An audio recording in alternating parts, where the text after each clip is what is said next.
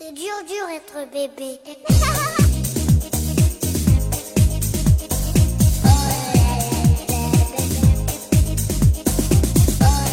Hello，大家好，欢迎收听 Lady 妈妈腊八粥，我依然是卢小云。我是每天都很开心的童华，我是人从海岛回来，心还没有回来的小欧。就像小欧刚才说的那样啊，他刚刚结束一次带着孩子的一个亲子游，嗯所以呢，刚才在我们聊的时候，我们就一直在想啊，这个暑假马上也就到了。当然，虽然我们没有暑假假期，但孩子们是有假期的呀。是啊，嗯没错，而且我觉得就是一到一到假期的时候，小朋友都异常兴奋，就跟我小时候知道要去春游一样的那种兴奋。是，嗯，所以说，那么我们暑假的时候，是不是应该带着我们的孩子、家人，大家一起做一个亲子游呢？那肯定的呀，必须的。嗯。嗯，哎，但说到这个话题啊，我就想问，看看了一下，小欧的小朋友是三岁、五岁，对啊，童华嗯三岁多，嗯我们是四岁多。嗯那呃，四岁多这样三四岁的年纪，适合现在去做亲子游了吗？那个，在我看来吧，我觉得其实有很多人都觉得，比如说小朋友三四岁之前带他出去玩儿，不记事儿对吧对，完全不记事儿，嗯然后就带了出去也白带，然后而且还浪费机票，因为小朋友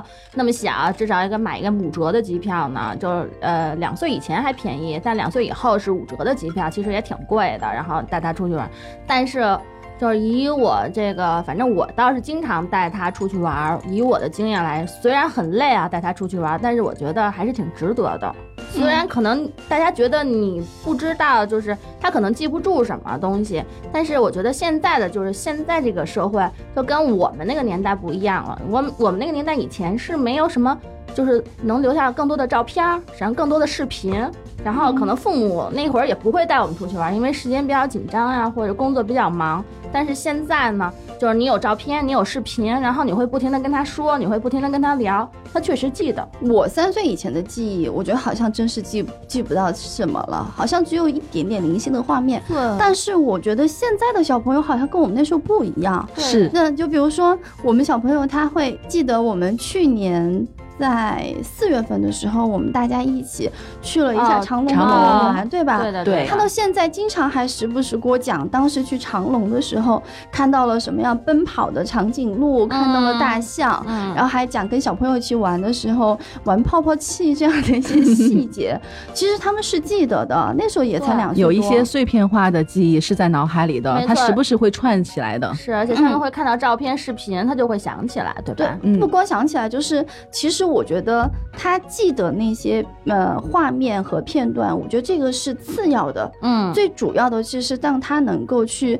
呃，接触外面的世界，开阔自己的眼界，和不同的人到不同的地方，我觉得这是会把他们的内心打开的。不管孩子多大，其实让他们多出去走走，看看外面的世界，我觉得这个是任何时候都有必要，都可以。是的，啊、无非就是可能更小的时候，大人会更辛苦一点。是的，是的，真的没错。没错。嗯，那么我们说到辛苦啊，然后是不是说在三岁之前，或者他还没有办法完全自己去走啊这样的一个阶段？就没有自理能力的时候，对，嗯那这个阶段的话，他们适合我们适合带着他们去一些什么地方，做一些什么样的一些旅行呢？我其实我觉得，嗯，比如说啊你的孩子太小，零岁到一岁，就一岁以前吧，因为就是他自己可能也就刚刚能坐，能什么之类的。对对能坐能我觉得这种就是还比较适合去什么沙滩啊，就这种。我倒觉得三岁之前都挺适合的，是吧？到沙滩，因为我觉得对他来说。哪里都是挖沙，就是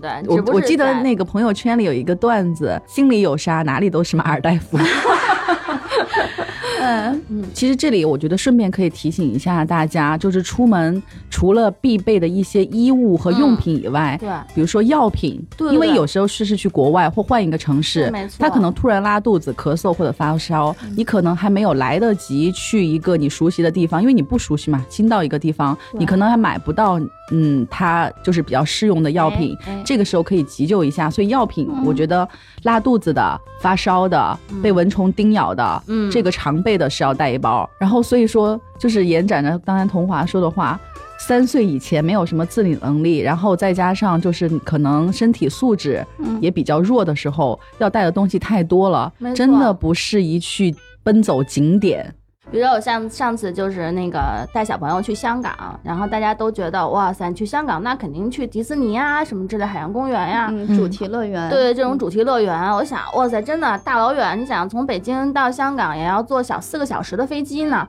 我跑这么大老远，我肯定必须要去那些地方呀。但是后来就是我有个朋友啊，他特别有经验，他们家也是有俩娃，然后他给我分析来分析去，你们家娃太小了，说迪士尼你就算了，你就别去了，说这种就是他连动画片都没看完呢。没错，就是那个，哎，我记得好像之前是叮当吧，叮当是不是有次去迪士尼，然后看到那个这个假人娃娃，都给吓哭了。我记得好像你跟我 说过来着，因为他们他们不像我们已经看过迪士尼的动画了，然后觉得很感兴趣，很多是成人动画。画片，其啊，然后他们连见都没有见过呢，像我们家小朋友就不喜不喜欢米老鼠，就是他也没看过米老鼠。你说让他去迪士尼看到那个，他也没有完全没有感觉。然后我还特别开心的给他买了那种小发卡，人家根他不戴本不要，根本就不要。后来我就听我同学建议，他说要不然你就去海洋公园，就看看那些动物啊、海底生物啊什么之类的，鱼啊什么什么的，我觉得就挺好。但是呢，尽管我带他去了，但我一个人带他去的，然后推着推车，因为我怕他就是太累嘛，然后我也不能嗯。抱着他，我抱着他我得我得累劈了，然后就推着推车，然后带着他，然后当时香港打车也挺贵啊，然后就坐那种专线的大巴，就双层的大巴过去的，嗯。啊、拿着车，然后抱着他这一路，然后到那儿，然后推来推去的，然后溜溜的溜了一天，我真的累劈了，回来我都不想就趴在酒店的床上，我都不想再动一步。嗯，那我总结下来，也就是说，我们在三岁以前吧，嗯其实我们就适合去，比如说去去海边啊、自哎然风景的这些地方，然后游轮游，其实也比较合适。哎是同华残游轮回来，对对对，我特别，我就特别觉得这个游轮，我以前就是觉得游轮有什么好玩的？一个大轮船上什么什么东西，就是在海上漂一天，有什么任何意义啊？后来发现。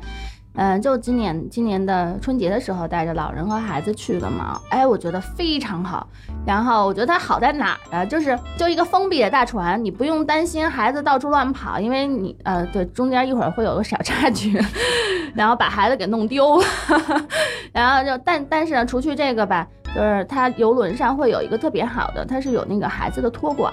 然后你就把孩子放在那里头，你中午去接一趟，然后下午再放进去，下午吃饭的时候再去接，然后包括他晚上也有课程，然后就一帮老外带着孩子特别 happy 的去迪厅跳舞，然后跳俩小时。然后你到晚上十点钟再去接他，就一天接三遍，然后剩下你就不用管了。然后游轮上什么都有，然后就大人又会有你自己的时间，然后小朋友自己玩的也很开心，因为跟好多小朋友来自全就是全世界对世界各地的，虽然语言不通吧，但是他们也不需要语言。然后对这种哎特特别轻松，就是我觉得我也挺轻松，他也很很就是每天都嚷嚷着，回来之后跟我嚷嚷了大概有两个月。妈妈什么时候再去坐游轮？嗯，哎，对那也就是说，其实游轮也是很适合三岁前哎，哎是的，去是的，那三岁之后呢，稍微大一点，孩子可能有一些他的那个知识面也多了，嗯。这个时候呢，就可以带他们去一下啊主题乐园一类的，可能要再大一点吧，四五岁上小学以后，或者是风景名胜，什么长城啦、故宫啊，是我觉得啊，就是背后能够讲一些故事的，对不对对？他们就能大概懵懵懂，能听懂吧？我觉嗯得，因为他们太小的时候，根本你跟他讲半天，大家都有经验，你跟他讲半天，他也不知道这是什么。你给他讲历史故事，然后除非我觉得可能那种 就是那种天资特别聪颖，就是对我觉得三岁之前可能是一种感知和触觉的哎一个感受，就像挖沙，嗯他去四肢在沙地里跑啊、攀爬呀、哦或者是接触草坪啊，可能是一种触觉和感知上的一种他的一个经历。对，我觉得像知识的东西，比如说美术馆呐、嗯，还有世界各地的那些风土人情、历史、历史知识这样的一些景点的话，真的可能要在小学以后吧。那刚刚你们还说到啊，就是出去玩的时候，比如说有带着家人的，有跟朋友一起去，嗯嗯、那你们觉得是一家人自己这样呃提老携幼一起呢，还是说几家人一起然后更合适呢？不一样嘛？都我觉得可以都各有各的好，对吧？对，或者是不同的地方，不同的安排吧。是啊，你看咱们去年一块儿去长隆，那几个、几个小朋友一起玩儿也挺好的。然后那个我们大儿子他们幼儿园玩的比较好的几个家长，五个家庭，啊然后也对我们去过香港，去过新加坡，嗯哈，嗯，就是浩浩荡荡的这样的话，让孩子他们也有一起可以同龄的小朋友，他们可以进行多的交流。是嗯，那我觉得像这种很多人一起出行的话，像你说的二十个人，嗯我觉得那就是一个组团了。那出门的时候就确实还挺麻烦的。哎，我觉得这样也有这样的玩法，因为你恰巧是十六个人左右，二十个人，你比如说出门我包车，就直接包一个中巴，雇一个司机，这样从经济上的角度来说，你平摊下来每一家人反而更便宜。啊其实倒也是，你要一家人你也租一辆车也还是挺贵的。对，然后那个嗯司机在那个景点，比如说我们去新加坡那个，然后那个司机就跟了我们一天。我们每到一个地方去，他会等我们。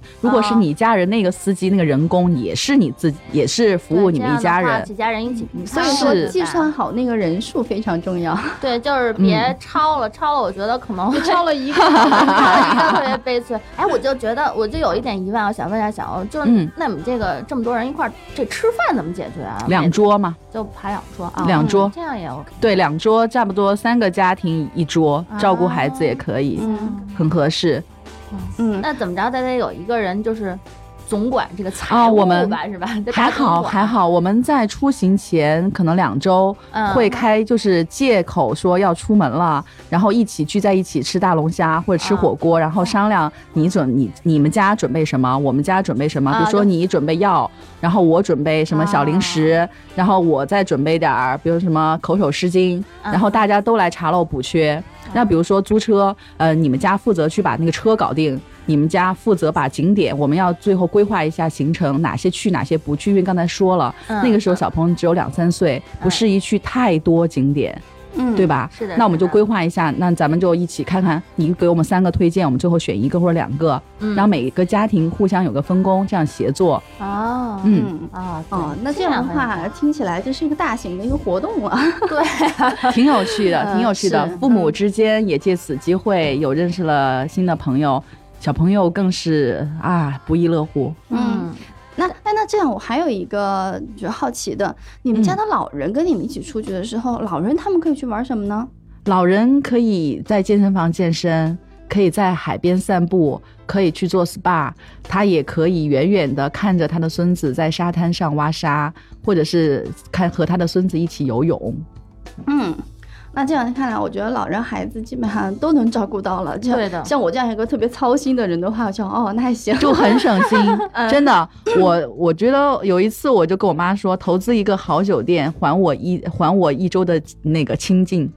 啊，不过小欧这点倒是挺有道理的，就是小欧每次出行啊，都是我们知道啊，他都每次都选五星酒店，然后呢，那我吧，反正不是说五星吧，我觉得可能四星以上，因为我觉得可能就是带这么点小朋友出行，就是一般的就是那种经济型酒店，我可能不会考虑，因为嗯太不适合小朋友了，就是可能有些卫生条件啊或者什么之类的不不够达标，因为小朋友最、嗯他身体抵抗力还是弱嘛，嗯反正我觉得至少要找一个比较比较好一些的，不一定非要强求五星啊。呃，我如果是出国的话，我可能嗯会更极端一些，我会选择超豪华。没有。哦对对，确实对我来说那个价格都挺肉疼的。嗯但是为什么呢？其实这里我就要跟大家分享一个我的一个想法。嗯。我的父母已经六十五岁以上了，嗯。他们要这么大的年纪，嗯，就是再有十年的时间，就是不管现在的生活条件有再怎么好，嗯，七十五岁这十年的时间，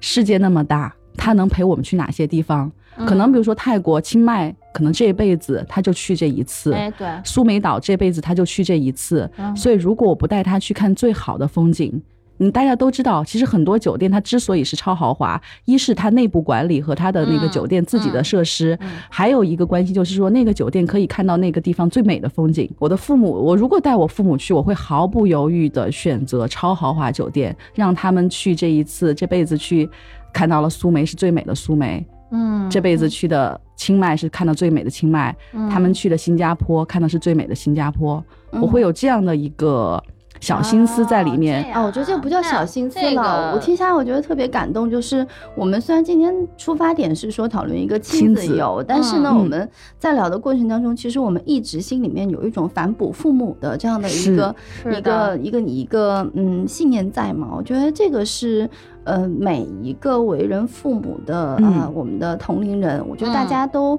不光要想着孩子，真的也还要随时想着自己的父母，因为这是对对我们一个非常好的一个启启发。我觉得应该人人都记得。刚才在开头的时候，我们有说过说那么小的孩子旅行有没有意义？哎其实我真的觉得没有 意义，这不叫意义，这叫一种收获，就是一家人有老有小在一起，收获了一种相互陪伴的这样的时光，彼此相伴这样的时光，嗯，就是最大的意义和收获。那在你们的印象当中，我觉得除了这种收获幸福之外，应该还有很多 狗血的 经有吗？反正我觉得哈，我每次带小朋友出去的时候，其实我内心深处就有有会有两个立场，一个是非常抵触，一个是想，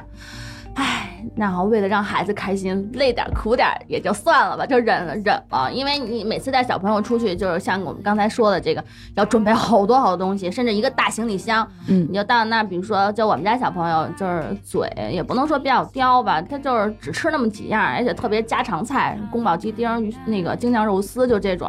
你想去那五星酒店，好多地儿就是都没有，然后他就不怎么爱吃东西，就我这点特别操心。然后每次就为了让他吃点东西，然后就很很费劲，然后就只好我我们每次出去的时候，你知道吗？我要会带一个小锅，然哦，后再专门给他煮点儿是吗？对，我给他煮点面条，然后就是比如说弄点菜，然后放点菜叶子什么之类进去，就这样。每次我都带会带带一个小锅过去。哎，我就觉得你应该放松心态，你不要带这些出去。你刚才说了，你是五星级酒店，嗯它的食品的卫生是没有问题的，对吗？嗯是的，如果他不吃，就饿两顿呗，说明还不饿嘛。饿了什么不吃？你说的面意面能吃吗？啊能吃，那就行啦。其实这点上我自己？同意小欧的，对，因为我觉得这个世界其实它是非常无穷大的，就应该让他去嗯、尝试和接受新鲜事物啊，不能说因为他喜要欢吃宫爆鸡丁，他叫全世界去吃宫爆鸡丁。对对，所以应该让他去鼓励他去进行多的一些尝试。他只有尝试之后才知道说这个是我愿意的，还喜欢的，还是或者他的他可能不愿意去尝试，那就饿呗。饿了就给他这种被动的机会，给他 你尝看，这就试，是养儿子的心态。啊，对，也有可能，我觉得养闺女可能不要那么心。疼我我确实，我后来因为那个，我头一开始也不想带这东西，然后我妈说，反正你那么大箱子，搁那么一个小锅，特别小一小锅，哎，那么大箱子，你能多？多带两条你的裙子，多换两双鞋吗？不同的裙子配不同的鞋呀、真的，我心疼你。那刚才我们就是谈的基本上，我觉得一一听下来，就是至少要一个礼拜左右的时间，咱们出去一趟的。嗯那其实对于我们两三天也可以的，周末两三天，对啊，所以我就想说，对于我们来讲的话，最现实一些的，其实现在就可以、嗯周末就可以做起来了。我觉得一些周边游就在周末两天的时候能够去的，我觉得这个也也哎很有，嗯对很值得分享一下。是我倒是经常，然后因为我在北京嘛，然后基本上我估计一个月，差不多每过一个月，我都会带小朋友就京郊游一次，嗯，就这种，就找一个比较好的酒店，嗯然后就是什么，比如现在这个季节可以采摘了，对啊，然后他什么摘摘草莓啦，什么樱桃啦，反正给他那种原生态的这种嗯环境嗯的这种。然后北京还有那种，就是有个古北水镇，然后嗯就有那种比较古朴的那种民民宅啊、民宿啊。嗯这，种我有个朋友在那个上海佘山那边也是租了一个，就是那种联排别墅。啊哈一，个一到周末就是五加二的生活，啊到了周末两天，全家人浩浩荡荡的去去郊游，然后就在那边生活。比如说他们自己会种蔬菜，啊然后种玉米，嗯，然后小朋友就在观察那个小树苗的生长，就让小朋友这两天接触大自然。嗯，嗯所以我觉得其实上海的话，类似这样的，我觉得还有很多。因嗯为上海周围一带的话，江浙其实嗯可以去的地方是非常多的。对，有山有水的。是啊山好像没有太多吧？对比 北京水还是不少北京要是去个海边，就得去个什么秦皇岛。北京有山啊，有山有长城啊，有长城对呀城，不能没事干，天天爬长城吧？万一小朋友爬不上去，然后我就想我很郁闷。我哎，其实说到近郊游，我觉得时节特别重要。比如说哎，在三月到五月这个天气不冷不热的时候，哎还有九月中到十一月不冷不热的时候，我真的是不会放过每一个周末。嗯，但以为到了盛夏和隆冬的时候，出行的那个天气真的会让你的那个愉快感大打折扣。就是这种，不管是周边游还干嘛，就是让他们能够从家里、从城市的这种钢筋水泥当中，从他惯性的一些所谓的儿童游乐场啊，嗯然后 iPad 出呀，对对 iPad 啊、动画片啊等等当中解放出来，去去触摸一下、感受一下、呼吸一下真实的世界是什么样的是的，是的，嗯这点很重要。嗯，然后呢，就是最后大家还有没有什么想提醒各位爸爸妈妈在出游的时候一些非常重要的注意事项？我觉得我想提醒爸妈的就是说，小朋友在三岁之前，他的体质比较弱。嗯，如果不做太多景点的攻略的话，因为我就是那种懒妈妈，就会在酒店蹲。但是我觉得对于他们的身体，比如说防晒啦，比如说他们的常用药的准备，这一点上，我想特别的提醒大家。这样的话，如果退一万步说，小朋友有一个什么被蚊虫叮咬，或者是有一个急性的一个低烧，这样子你不会手脚无措。如果就是在他病情发展到更严重的过程中，你还有一个缓冲的一个方法。哎，我觉得小朋友在幼小的时候出门，我觉得身体是可能大家会考虑的比较多的。还包括比如说在海边，嗯，六月份的时候，咱们去苏梅的时候，其实已经很晒了。嗯虽然是泰国的雨季，但我就会给他们买防晒衣，因为小朋友的皮肤比较嫩，嗯，就用穿上防晒衣，给他们戴上帽子，嗯戴上墨镜，嗯对他们进行一个身体的保护。虽然我也知道孩子要散养，要让他去接受大自然，让带的粗糙一些，但是粗糙不代表没有一个防护，对吗？嗯不是野蛮的去粗糙。哎对所以这种基本防防护的话，大家可以注意一下。嗯但是我呢，我就觉得，嗯，因为刚才小欧已经说了这个，我其实也觉得挺重要的。另外一个，我觉得就是三岁以前小朋友出门带个推车是非常必要的。就是尽管可能就是我们不会去选择这种景点儿啊走啊，但是比如你在坐飞机、飞机场的时候，小朋友要睡着了呢，然后就放在推车里很很方便嗯啊。哎，我特别想吐槽一点啊，就是。我买的推车呢，都是这种就是可可折叠、可上飞机的，可上飞机的。但是国内的航班，我没有一次成功的上到飞机，因为我那个大小绝对是就是就是可以的。但是国外的航班是 OK 的，啊，国内的很少，就你你就只能推到那个，我不知道小欧有没有注意，就只能推到那个机舱口，对吧？就是然后你就上不去了。我没有带过，你没带过是吗？然后我就所有的只推到机舱口，嗯然后就那个什么了。今天就是我们听我们三位妈妈，其实主要是小欧和童华分享了很多这种大家呃全家人啊亲子出行的这样的一些嗯心得和分享啊、然后有经验啊，有得失，总之就是大家去、大家作为参考借鉴吧。呃，今天这个节目暂时就到这里了。另外呢，就是我们也想在这儿呃告诉大家，Lady 妈妈腊八粥除了有在喜马拉雅平台的音频节目之外，我们还有同名的微信公众号和同名的微博，欢迎大家可以通过不同的渠道来跟我们进行互动。你们想听什么？想听我们聊什么？或者对我们有一些什么样的意见建议？欢迎可以告诉我们。然后谢谢你们一直对我们节目的支持，谢嗯谢好的，祝大家今天开心快乐。嗯，好，拜拜。